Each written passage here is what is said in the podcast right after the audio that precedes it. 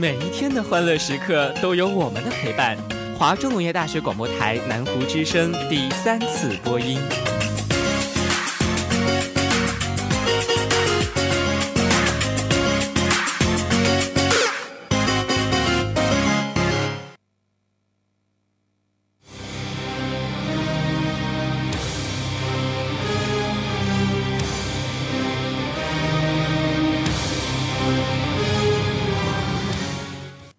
Go.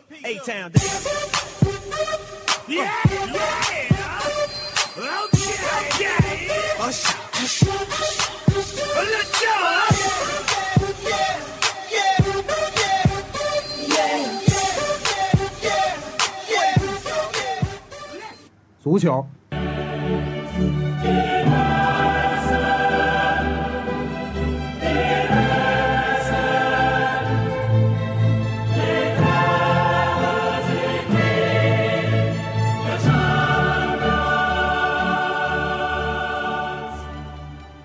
报道体坛风云，讲述体育故事。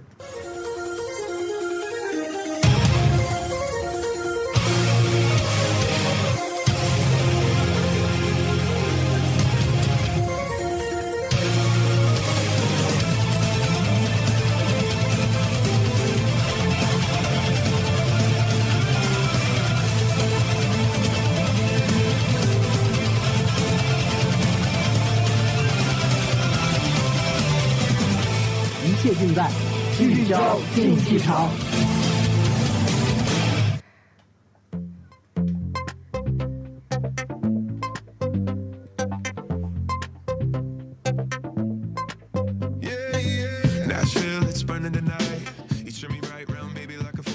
亲爱的听众朋友，下午好，欢迎来到每单周一下午与您准时见面的聚焦竞技场，我是团团。我是阿哲。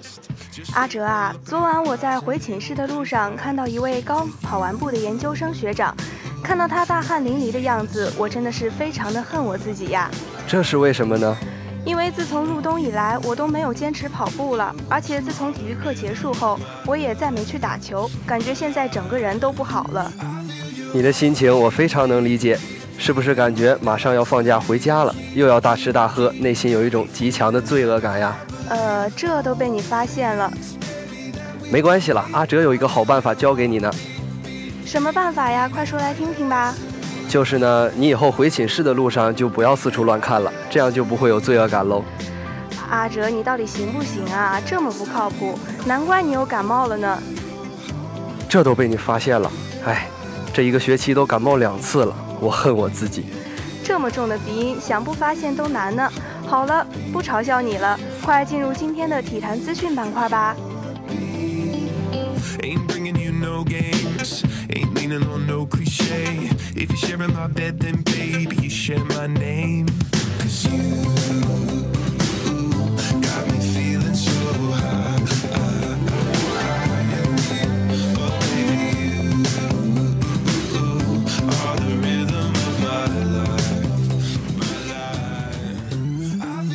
欢迎来到。坛资讯板块。首先，一起来关注足球方面的消息。北京时间十二月二十八号晚，英超第十九轮在伊蒂哈德球场开始一场较量，曼城主场二比二被波恩利逼平，终结正式比赛九连胜，仍落后切尔西三分。席尔瓦攻进近三轮第四球，职业生涯首次连续三场正式比赛破门。费尔南迪尼奥打进本赛季联赛首球。下半时，伯恩利连进两球追平比分，成为四月以来首支在伊蒂哈德球场打进两球的客队。同一时间，英超第十九轮一场焦点战在厄普敦公园球场展开角逐，阿森纳客场二比一力克西汉姆，卡索拉和维尔贝克先后进球，库亚特扳回一城，阿森纳积分追平积分榜第四的南安普顿。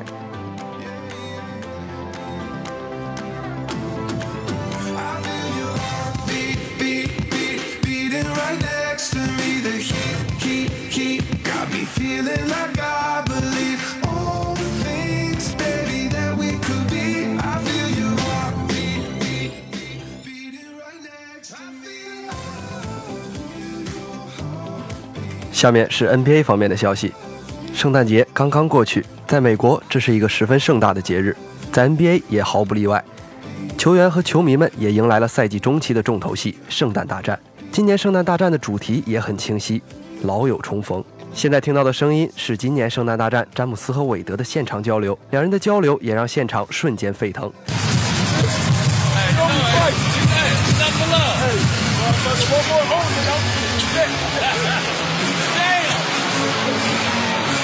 别看韦德和詹姆斯在赛前还谈笑风生，但是本场比赛前，热火队全体队员就已经表示，今年圣诞节要送詹姆斯两份礼物。第一份是他们为詹姆斯特意制作了一部片子，第二份礼物，他们想要送詹姆斯一场失利。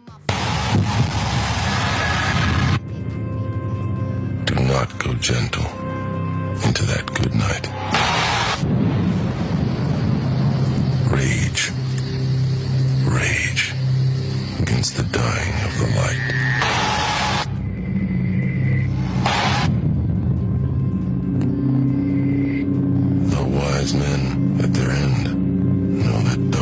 Right. They do not go gentle into that good night. Rage. Rage. 赛后，美国媒体称，今天热火队的两份礼物都送到了，而德维恩·韦德就是热火队本场最出色的快递员。首节比赛，韦德连突带投拿下十分。Oh, Fired up here in the first quarter. He's got ten points. 全场比赛，韦德用三十一分、五个篮板、五次助攻的数据告诉所有人，即使离开了詹姆斯，热火依然风骨犹存。反观骑士，詹姆斯虽然也拿下了三十分、四个篮板和八次助攻，并在欧文全场二十五分的帮助下，在最后一节将比分反超，但新加入热火的格兰杰最后时刻挺身而出，连得七分。Gets away, flips it up and in. Season high nine points for Granger. Timeout, Cleveland.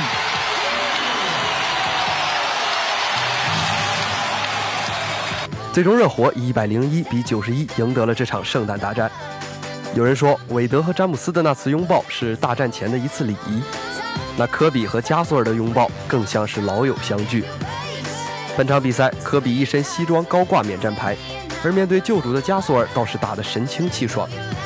本场比赛，加索尔攻下二十三分、十三个篮板，再加上巴特勒的二十一分和罗斯的二十分，公牛共有三个人得分达到二十分。公牛也以一百一十三比九十三大胜湖人。赛后，美国媒体对本场比赛的评价是最平和的圣诞大战。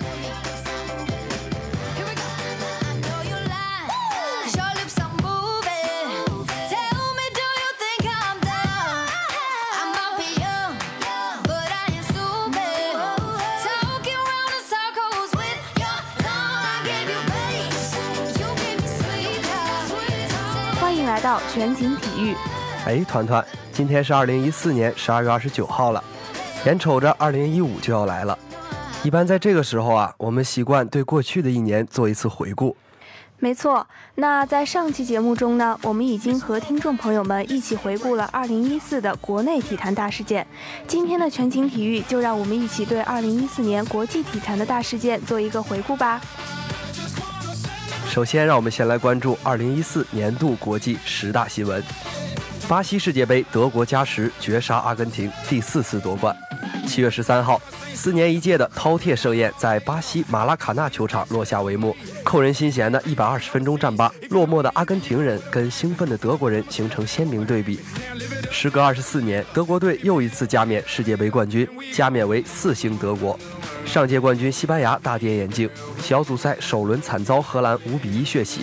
勒夫率领的铁血之师在巴西创造新的纪录，他们是第一支在南美洲获得冠军的欧洲球队。其中半决赛七比一横扫东道主巴西，堪称世界杯经典之作。格策在决赛中替补出场，打进制胜球。此外，他们的球星克洛泽以十六粒进球超越罗纳尔多的十五球纪录，成为新的世界杯历史射手王。索契冬奥会，俄罗斯登顶，中国三金四银两铜，第十二。索契冬奥会东道主十三金居首，中国三金。在俄罗斯索契举行的第二十二届冬季奥运会是二零一四年开年体育大餐。这届冬奥会，我们记住了开幕式上五环变四环的尴尬，闭幕式上修复故障五环，展示了俄罗斯人的幽默和强大自信。赛场上，短道500米李坚柔那神奇的金牌，速滑1000米张红历史性摘金，韩国转击俄罗斯的安贤洙狂揽三金，挪威常青树比约达伦八金，成冬奥历史金牌王，花滑女王金妍儿以一枚银牌谢幕。国际奥委会重大改革，允许两国合办奥运会。国际奥委会重大改革，投票通过巴赫主席所提的四十条建议，包括打破一国办赛传统，允许两个国家联合承办奥运会，改变摄像机制，变大项基础为小项基础，对运动员、官员和小项总数有限制。东道主可以提出摄像申请，推出全天二十四小时滚动播出的奥林匹克电视频道等。国际足坛 C 罗、梅西龙虎斗，赛场对标狂刷纪录。二零一四年依然是梅罗争霸的一年，两人依然是无解的状态。上半年，C 罗以十七球打破欧冠单届进球纪录，自己赢得国王杯、欧冠以及欧洲超级杯三项冠军。梅西也不示弱，世界杯带领阿根廷时隔二十四年重返决赛，最终屈居亚军。下半年，C 罗继续创造新纪录，联赛前十二轮打进二十球，成为西甲历史上第一人。梅西也十分惊人，先是对阵塞维利亚上演帽子戏法，打破西甲二百五十一球纪录。仅仅过了三天，上演帽子戏法，以七十四球打破劳尔七十一球欧冠进球纪录。然而，C 罗也没被甩得很远，也打进七十一球，排名欧冠射手第二。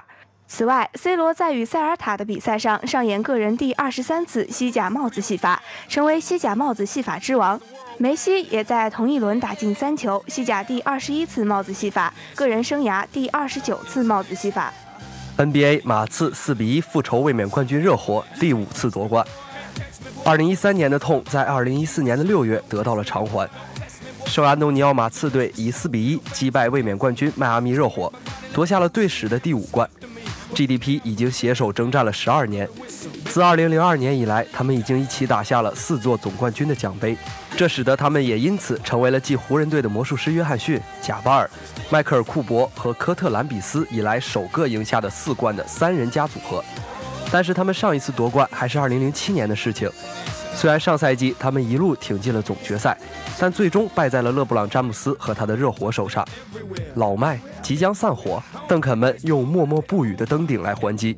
詹姆斯发抒情长文回归家乡克利夫兰骑士。伴随着马刺第五冠的尘埃落定，作为他们的对手，迈阿密热火发生了翻天覆地的变化。七月十二日，持续了很久的詹姆斯去哪儿大戏逐渐落幕。詹皇在《体育画报》发表抒情长文：“我会回克利夫兰。”四届常规赛 MVP 又回到了他生涯效力的第一支球队，也是他的家乡球队。四年前，詹姆斯离开骑士，转投热火，携手德维恩·韦德和克里斯·波什组建迈阿密三巨头，并且在接下来的四年内两次夺得总冠军。但在2014年的夏天，在帕特莱利以及整个热火挽留无效之后，他还是选择了离开。舒马赫滑雪头部重伤，陷入无限期昏迷状态。年初最不想让人知道的消息，就是 F1 七冠王迈克尔·舒马赫在法国滑雪时意外摔倒，头颅外部遭受重创，颅内出血，脑组织损伤，陷入无限期昏迷，牵动亿万车迷。舒马赫先是在法国的格勒诺贝尔医院进行治疗，妻子克琳娜以及两个孩子一直陪伴在车王身边。有关舒米的伤情消息满天飞，但他的经纪人科姆一直扮演着唯一的官方消息来源角色。舒马赫六月份被转至瑞士洛桑的综合医院继续进行治疗，慢慢从昏迷中苏醒过来，并且伤情逐渐好转。尽管还不能说话，但是已经能够用眼睛跟妻子克琳娜交流。世界网坛新格局，四大满贯赛事诞生八位冠军。世界网坛四大满贯赛事：澳网、法网、温网以及美网。四大赛事男女单打一年之中诞生了不同的八位大满贯冠军得主。澳网男单冠军瓦林卡，女单冠军李娜；法网男单冠军纳达尔，女单冠军莎拉波娃；温网男单冠军德约科维奇，女单冠军科维托娃；美网男单冠军西里奇，女单冠军小威廉姆斯。这是继1998年以来第一次出现这种情况，以稳定著称的男子网坛也开始出现混战的局面。女子网坛虽说还是小威一家独大，但她在大满贯的表现却不尽如人意，前三个大满贯均没能通过前四轮的考验。菲尔普斯复出，瞄准里约，酒驾被捕，遭禁赛六月。四月十六号，美国游泳协会宣布泳坛传奇菲尔普斯将复出参赛。菲尔普斯职业生涯共获得十八金、两银、两铜，共二十二枚奥运奖牌，写下了奥运历史上获得奖牌数和金牌数的记录。二零一二年伦敦奥运会后，菲尔普斯在二十七岁仍值职业巅峰的时候选择了退役。十月初，菲尔普斯在巴尔的摩酒驾且超速行驶遭到逮捕，美国泳协对他处以为期六个月的禁赛处罚，他也因此无缘参加明年的喀山游泳世锦赛。刀锋战士枪杀女友宣判，过失杀人五年监禁。二零一四年三月三号，刀锋战士枪杀女友案在南非北豪登省高等法院终审开庭。九月十一号，法庭经过审理后，推翻了绝大多数针对皮斯托瑞斯的指控，皮斯托瑞斯谋杀女友的罪名并不成立。九月十二号，法官认定皮斯托瑞斯犯有过失杀人罪。另外，他还要对其在约翰内斯堡一家餐厅开枪走火负刑事责任。十月二十一号，法庭最终宣判对皮斯托瑞斯过失杀人罪判处五年监禁，对另一起非法使用枪支的指控判处三年监禁，缓期五年执行。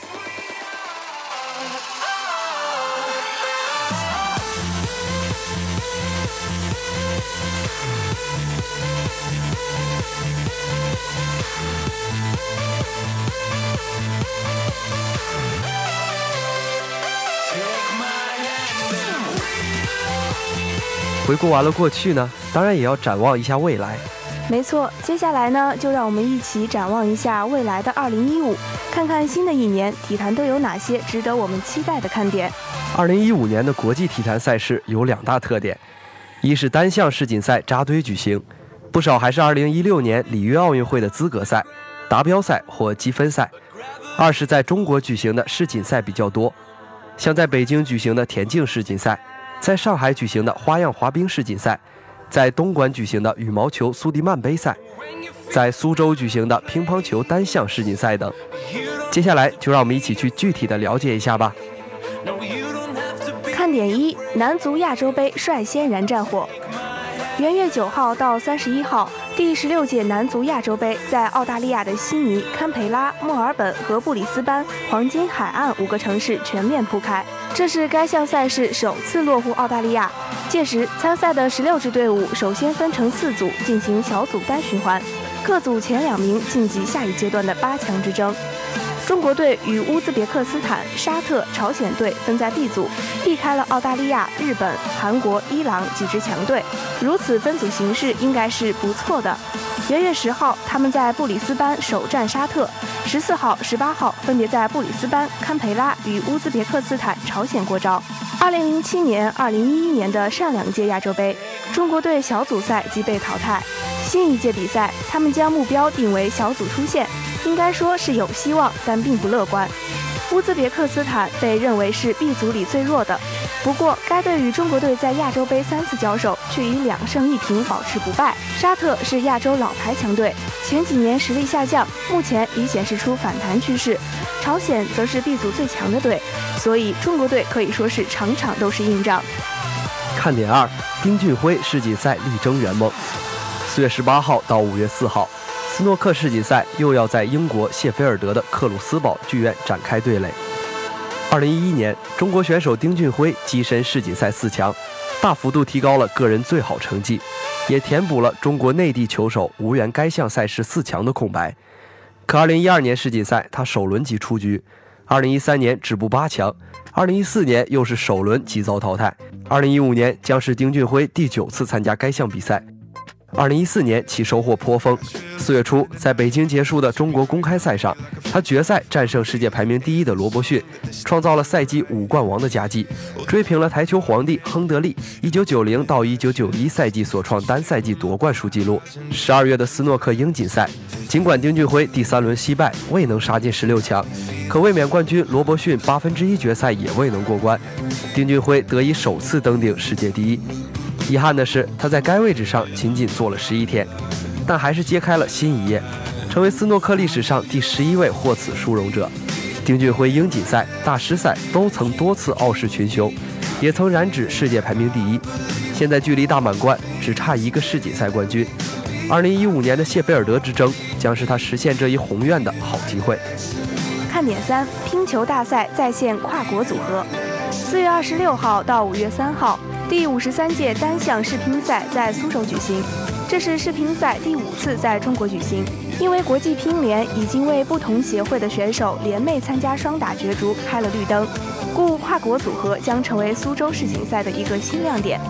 上世纪八十年代之前，世乒赛不乏跨国组合夺得女子双打冠军的先例，其中最后一次是一九七七年的第二十四届大赛，当时中国选手杨莹与朝鲜的朴英玉配合拿到该项目金牌。二零一三年的韩国公开赛，中国男乒五名选手曾与韩国运动员配对参加了男双比赛。苏州世乒赛，中国队很可能派出最优秀的队员，与别队选手参加多项双打争夺。根据国际乒联的新规定，苏州世乒赛各队参加各个单项的名额也将有所调整。男女单打每队由原来的五到七人压缩为三到五人，双打由原来每队每项各三队减至两队。如果出现跨协会配对的情况，所属两个协会各占一队名额。作为东道主，苏州之战中国队男女单打最多可以有六人参赛，这对他们取得好成绩应该影响不大。看点四：羽球两项大赛亚洲举行。二零一五年羽毛球有两项世界大赛，而且都在亚洲举行。五月十号到十七号，第十四届苏迪曼杯赛在东莞举行。八月十号到十六号，第二十二届世锦赛落户印度尼西亚首都雅加达。苏迪曼杯赛是男女单打、双打和混合双打的全方位对抗，故得名混合团体锦标赛，是队与队之间综合实力的最高水平较量。已经举行过的十三届苏杯赛，中国队成绩最好，并获得九次冠军。二零零五年以来还实现了六连冠，韩国、印尼队分别三次一次捧杯。东莞苏杯赛是中国第四次举办该项赛事，届时作为东道主的中国队无疑仍是夺冠第一热门。二零一四年在丹麦哥本哈根举行的上届羽毛球世锦赛，中国选手林丹因为积分不够未能参赛。男单冠军归于另一名中国运动员陈龙。雅加达世锦赛，世界排名大幅回升的林丹肯定会回归，到时候他和陈龙将会形成中国队男单的双保险，其劲敌有印尼的斯利坎特、丹麦的约根森、日本的田儿贤一等。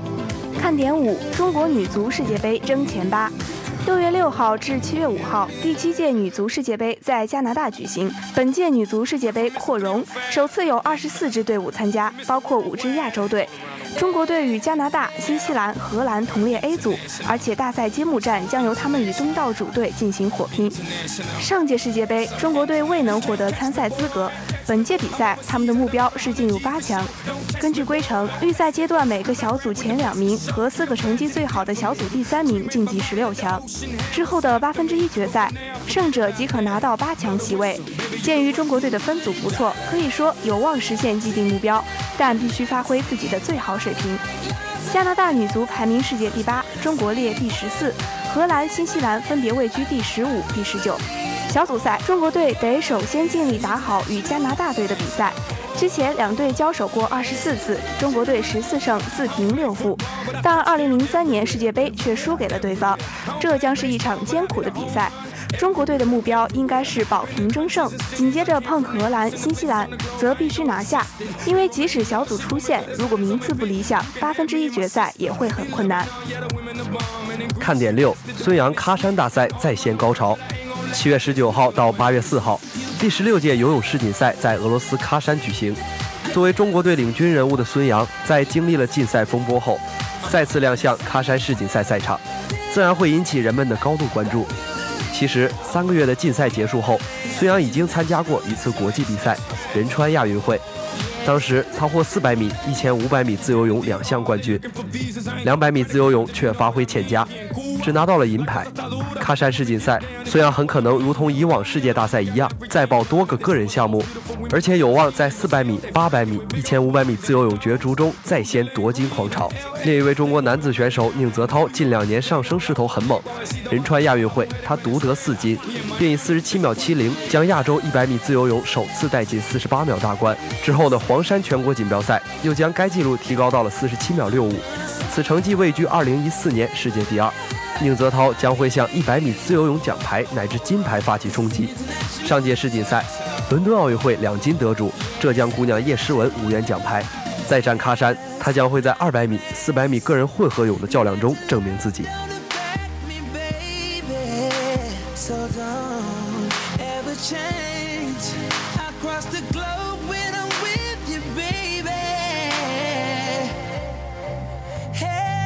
Brown. is for the women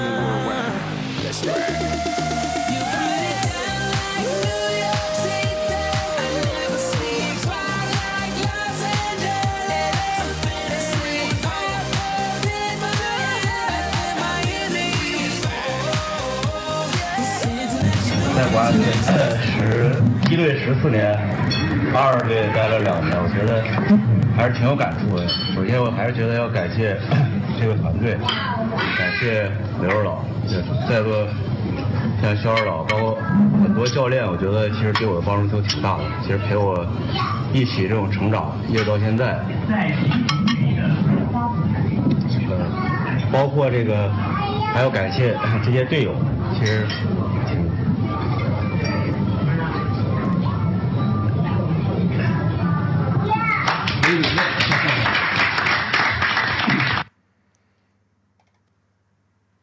少人走着，却困在原地；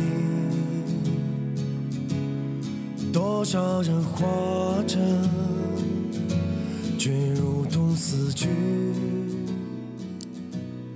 多少借帅帅孩子的百天酒，今天就算正式退役了。原本站起身来，以为他要说的是应景的祝酒词，没想到听到的却是王浩一番宣布退役的感言。十二月二十号晚，在队友郝帅为儿子郝云承办的百天宴上，王浩也端起酒杯，正式宣布自己退出国家队的消息。从王浩几次哽咽的话语中，谁都看得出他的不舍。对于退役，王浩还有很多话想说。本期的体坛人物，让我们一起听听王浩的哽咽感言。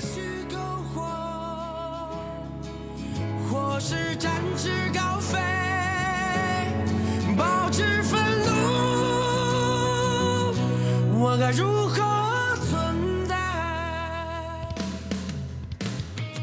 中国队已经刻在我骨子里了。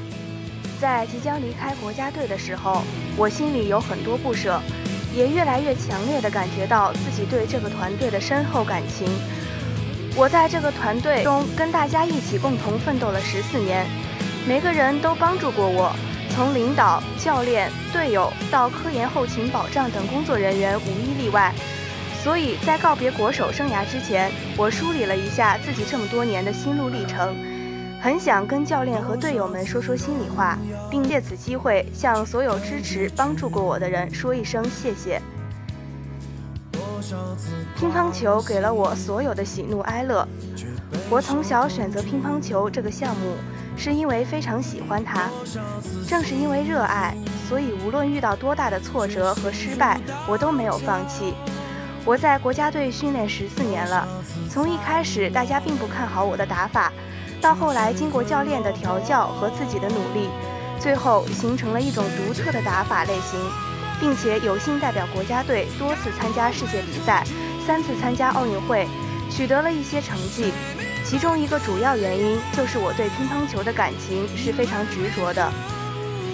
最开始我在长春刚学乒乓球的时候，很多人和我一样练直摆横打，但后来只有我坚持了下来。队友们中途都换了打法，或者加了推挡。我进二队时还是在老球馆训练。我记得有一天，徐主任过来看我的训练，当时主管教练韩华问他：“我的打法需要加推挡吗？”徐主任说了一句：“就这么打吧，挺好。”当时给了我很大的信心。我从上一队开始就是吴敬平教练带我，我记得非常清楚。刚进队时，我并不是重点培养的苗子。刚分教练的时候，我甚至没有教练组。后来是因为当年联赛期间，我一直在俱乐部里陪马林练习，吴指导才把我挑进他的组里。一年以后，有一个长春公开赛，因为长春是我的家乡，吴指导在教练组研究各单位的建议中报我去，但教练组对我的能力没有信心，认为我水平不行，最后没去成。当时我心里就憋上了一口气，一定要靠自己的能力去赢得教练组的信任。幸运的是，紧接着队内开始实行竞争制度，参加公开赛的名额也要靠队内循环比赛打出来。当时我跟刘指导说，我的机会来了。当时刘指导还不是教练，他挺纳闷，说什么机会来了？我说终于竞争了。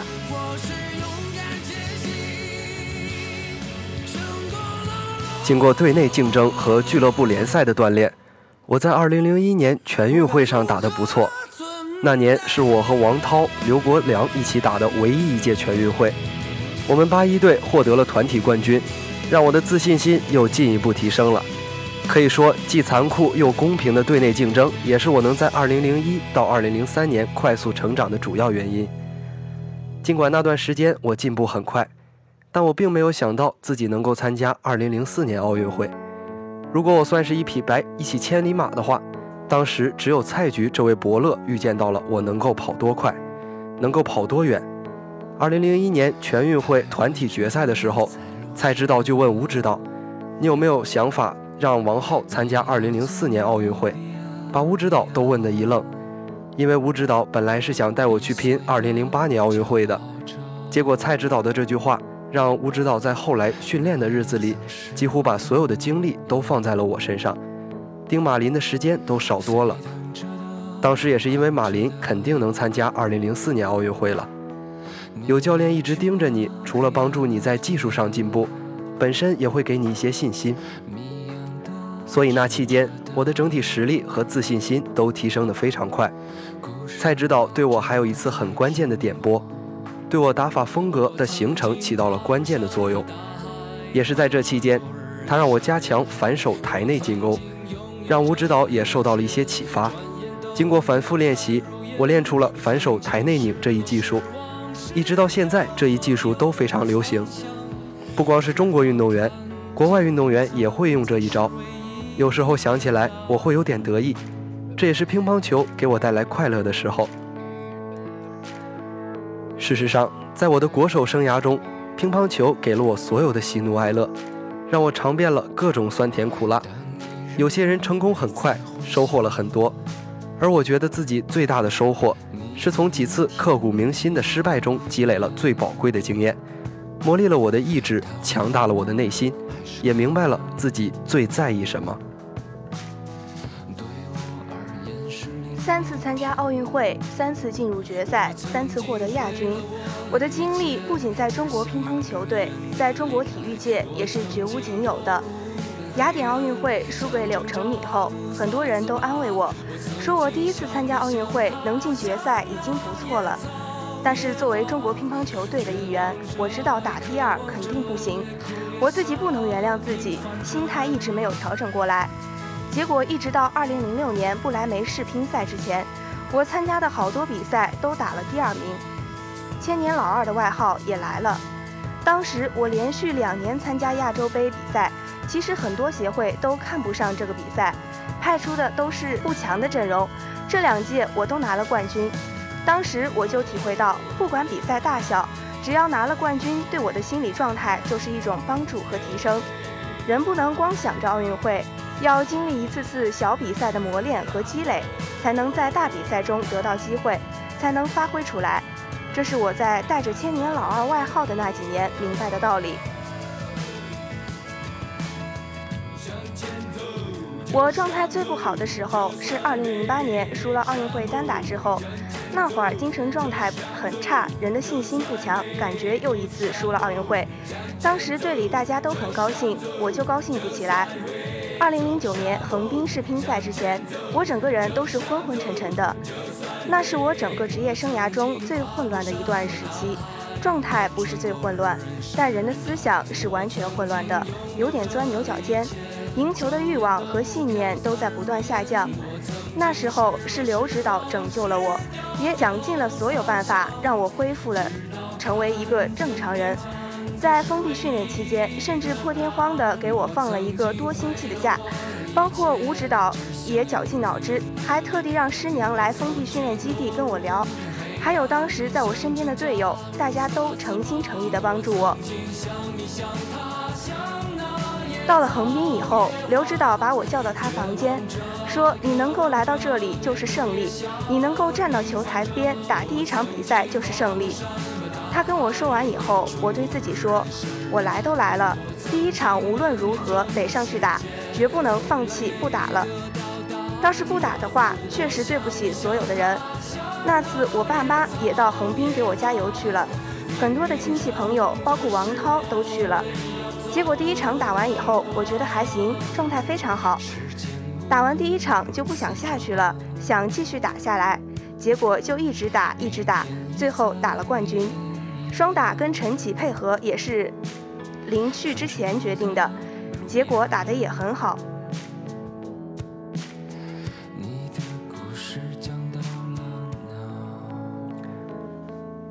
拿了冠军之后，大家都以为我扭转过来了，我也有点得意忘形。但事实上，当我在横滨世乒赛拿了冠军，在全运会上又拿了三块金牌之后，已经把自己所有的能量都挥霍完了。只是自己当时还没有意识到，而刘指导早就已经提醒我了。从横滨回国这一路上都在跟我聊，说你这么下去肯定不行，会出大问题。但我还是没往心里去。所以到了2010年，我再一次跌入谷底。莫斯科世乒赛之前是我技术状态最差的时候，人也胖，技术状态越差，思想负担就越重，对外界的评价也越在意。再加上跟吴指导之间发生了一点误会，所有的事情都赶到一起了。直通莫斯科选拔赛的时候，我一场球都赢不了，直到最后两轮 PK 才竞争上。到了莫斯科赛场上，小组赛时我的状态也不差，但自己心里没底，手上没感觉，感觉心跟球不合是分开的。半决赛没让我上场后，心气儿一下子没了半截。开完决赛的准备会之后，我自己已经在犯嘀咕了。看到女队输了，我心里就更没底了。当时刘指导当机立断，问我能不能打，他可能也看到了我眼神的迷茫。马上决定换季科上场。季科上场打的时候，其实我在场下也很紧张，比自己上场还难受。因为马龙第一场已经输了，如果季科再输，我们队伍就太困难了。季科上场打是因为我不敢上场，如果因为我的退缩导致了球队输的话，那是不可原谅的。从那时候开始，我真正意识到自己不能这样下去了，否则2012年奥运会我真的很难参加了。莫斯科世乒赛之后，刘指导有一次在中央电视台评论时说我状态很差，很危险。我听了之后，心情一下子又沉到谷底。包括吴指导当时也有点不理解，但是事后再去想，如果当时刘指导不这么狠狠地敲打我，我的运动生涯可能早在三四年前就结束了。前些天我看到一句话：为什么成功的人始终觉得累？因为他始终在爬坡。我觉得作为教练员，我现在就是在山底下，需要一步步去爬坡。爬坡的过程中肯定会很累、很痛苦，但我相信，只要你对事业很热爱、很执着，再大的挑战都会觉得是一种乐趣。退役后，我虽然人在八一队，但我会时刻准备着为国家队备战2016年里约热内卢奥运会出力。奥运会参加一次和参加两次、三次的感觉还是不一样的。虽然我在三届奥运会单打决赛中失利了，但是我在打团体赛，包括奥运会之前、奥运会期间和之后的心态变化、成功的心态变化和失败的心态变化等方面，都比其他人有更深的体会。我希望把这些经验完完全全的留给现在的参赛队员，帮助他们完成好里约奥运会的任务。回到八一队，我会带着一颗感恩的心。在我的运动生涯中，得到了很多人的帮助，也得到了很多球迷的支持。我希望在自己转型后，也能做到不让这些帮助我的人失望，让支持我的人更为我感到骄傲。转型本身就不容易，再加上自己特别想做好，所以压力很大。就像当运动员时，所有人都想拿大满贯，都想拿奥运会冠军一样。当教练员，我也希望自己能像刘指导那样做到最好。无论从打球、带队还是做人，刘指导在方方面面都已经给我做出了榜样。今后如果自己能够回到国家队做教练，我的目标不仅仅是带出奥运冠军和世界冠军，还要培养他们不仅在运动成绩上优秀，更要成为综合素质优秀的国际化人才。同时，也要像刘指导一样，为推广普及乒乓球运动做出努力，让更多人喜欢这项运动。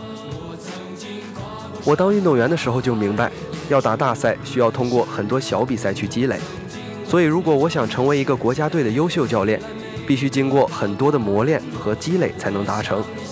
运动员都喜欢挑战，尤其当你自己找到方向、看见目标的时候，是非常有乐趣的。就像每次大赛前的封闭训练，这是最苦最累的时候，但是大家都知道这是在为了一个明确的目标去努力，所以都特别拼。现在的我就是这样一种心态，我已经明确今后的目标了，所以回到八一队做教练员的时候，我会带着一颗感恩的心，每天都拿出自己当运动员时踏踏实实训练的劲头和备战奥运会时的激情，朝着目标不断努力，争取早日成为一名优秀的教练员，为我挚爱的乒乓球运动做出更大的贡献。